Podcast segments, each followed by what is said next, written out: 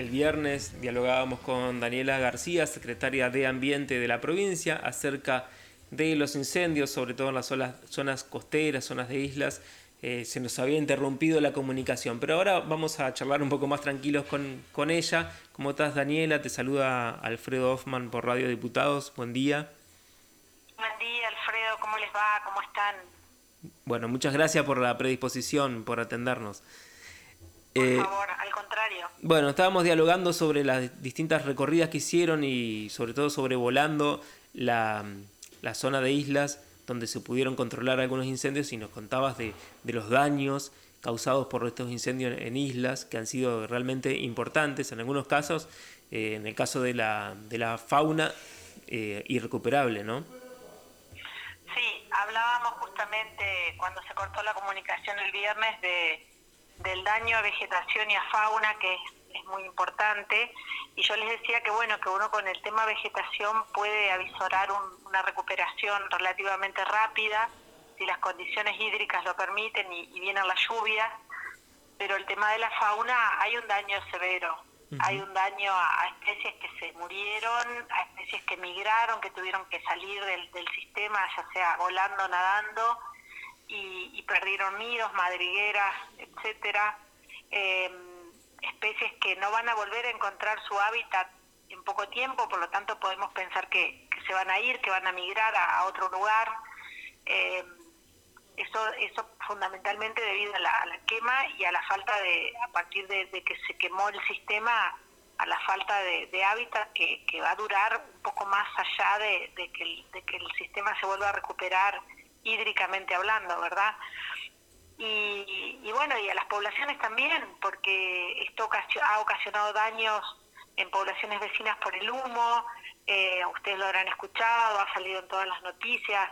Lamentablemente el viento es un factor que nosotros, que nadie puede manejar, pero se ha dado y principalmente en ciudades de la, de la margen santafesina que se han visto más afectadas, caso de Villa Constitución recientemente, Rosario el año pasado fuertemente, en Buenos Aires localidades como San Pedro, este año también.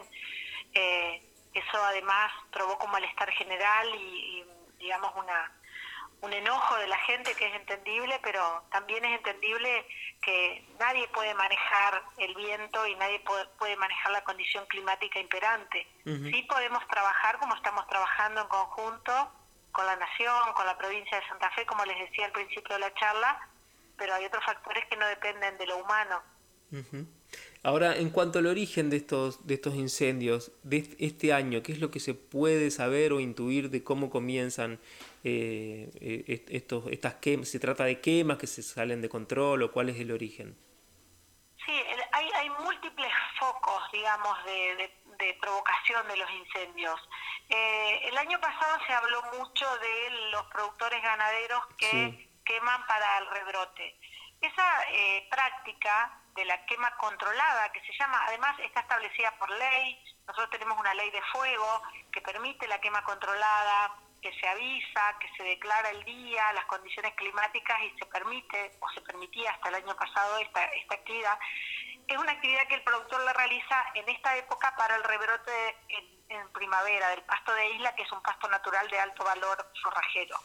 Los incendios en 2020 comenzaron en febrero, que no es época de quema controlada por el productor ganadero, ¿sí? Que el incendio se dé en el campo de una persona no quiere decir que esa persona lo haya provocado.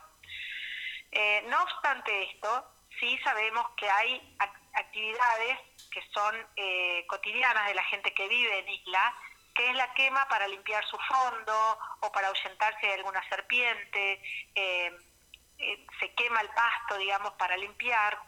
Eh, otra, otra actividad es la turística, que, por ahí no tiene la intencionalidad de generar un incendio, pero sí ante un, un pequeño fogón o un asado mal apagado o mal gestionado, porque hay técnicas que, que permiten circunscribir ese fuego e impedir que, en el caso que esté mal apagado, que se expanda la gente también lo hace, digamos, de ir a isla, visitar la isla, ya sea para pescar, para comerse un asado, y genera esta actividad.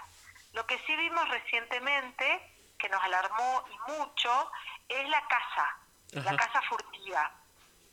Mucha gente ingresa a isla con el propósito de cazar, sobre todo ciervos y carpinchos, que ante la bajante y ante la falta de, lagunas, donde ellos normalmente abrevan, eh, los lo prenden fuego y los acorralan, digamos, para poder cazarlos muy fácilmente.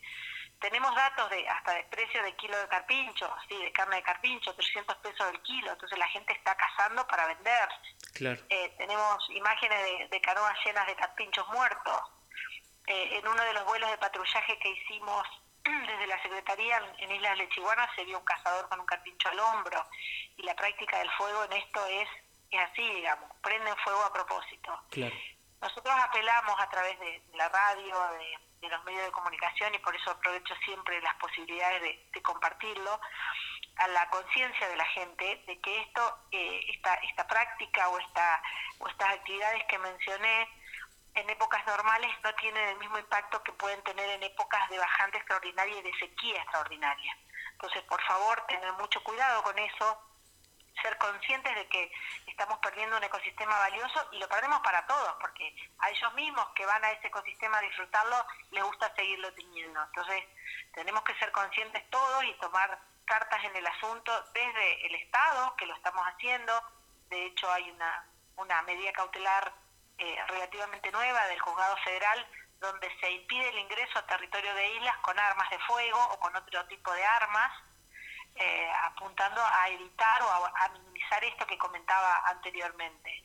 Pero también, más allá del, Estado y su rol en la gestión de los recursos naturales, es eh, cada persona, la responsabilidad de cada persona como parte del sistema, ¿no? Como parte de esta casa común que hablamos siempre. Claro, es difícil de controlar también, ¿no? Desde, el Estado se puede... Difícil. Es muy difícil. El territorio es muy amplio. Eh, no solo es muy amplio, es muy es, inabordable en algún aspecto eh, el entrar a lugares recónditos de islas, más ahora con la bajante donde ni, siquiera una embarcación liviana puede acceder. Entonces, si, si bien tenemos a gendarmería, a prefectura, eh, trabajando con, con el Estado provincial, con los estados provinciales, tenemos policía de islas trabajando con nosotros, se nos escapa siempre eh, por algún lado eh, un ingreso que no se pudo controlar. La gente es muy imprudente, es muy imprudente. Y, tenemos que tomar conciencia de que ya la imprudencia en este caso es criminal, porque el daño que se genera y la rápida expansión que tienen los incendios es increíble. Claro. Daniela, eh, también quería preguntarte, que no tiene que ver directamente con los incendios, pero sí, bueno, con la bajante del río Paraná, que, que estamos viviendo, eh, últimamente se ha puesto como de moda ir a, recorrer el lecho del río, que ahora está, bueno, se han formado bancos de arena, está como a la, vista, ¿no? Sobre todo aquí muy cerca de Paraná. ¿Cómo, ¿Cómo afecta esto al medio ambiente de que ahora sea como un paseo ir a recorrer estos, estos lugares? Mira, no debería afectarlo en gran medida. Si las cosas se hacen bien, no, no, no le veo inconveniente que la gente pueda remar, caminar, hacer stand-up o, kayak o, tener la posibilidad de estar, como he visto fotos, este, comiendo en, el lecho del río. el, el, tema acá es gestionarlo adecuadamente, o sea, prever eh, la generación de residuos, tratar de evitar el vuelco o, tirar residuos al, al, a ese banco de arena que, que, ayer era lecho y hoy es este isla, eh, gestionarlo muy bien, gestionar los fuegos que se hagan para cocinar o para lo que sea. Eh, repito, he visto en fotos, ¿no? Esta, esta actividad. No, personalmente, es una opinión muy personal, no le veo un, un gran impacto porque no debería generarse ningún impacto. La gente tiene la posibilidad de acceder caminando, como decía, o en alguna embarcación liviana, pero sí controlar mucho lo que allí se hace y ser conscientes de que todos los residuos que se generan se deben llevar, no se deben poner ahí, que el agua sigue siendo el receptor de mucho de lo que sucede en esas zonas y, hoy por hoy con los bajos caudales hemos perdido mucha capacidad de dilución y también lo que hablaba recién, el tema fuegos, o sea, controlar muy bien lo, lo, que hagan, digamos, por la sequía y la cantidad de material combustible que tenemos en las zonas de vegetación. Claro.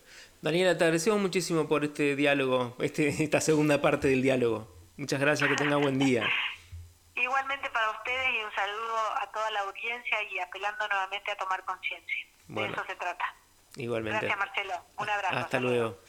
Hablábamos con Daniela García, la secretaria de Ambiente de la provincia de Entre Ríos, hablando sobre el impacto de estos incendios en, las zonas de, islas de nuestra provincia y también de la bajante del río Paraná. Seguimos en Radio Diputados, son las 9.51. Radio Diputados. Contenido exclusivo de la Cámara de Diputados de Entre Ríos.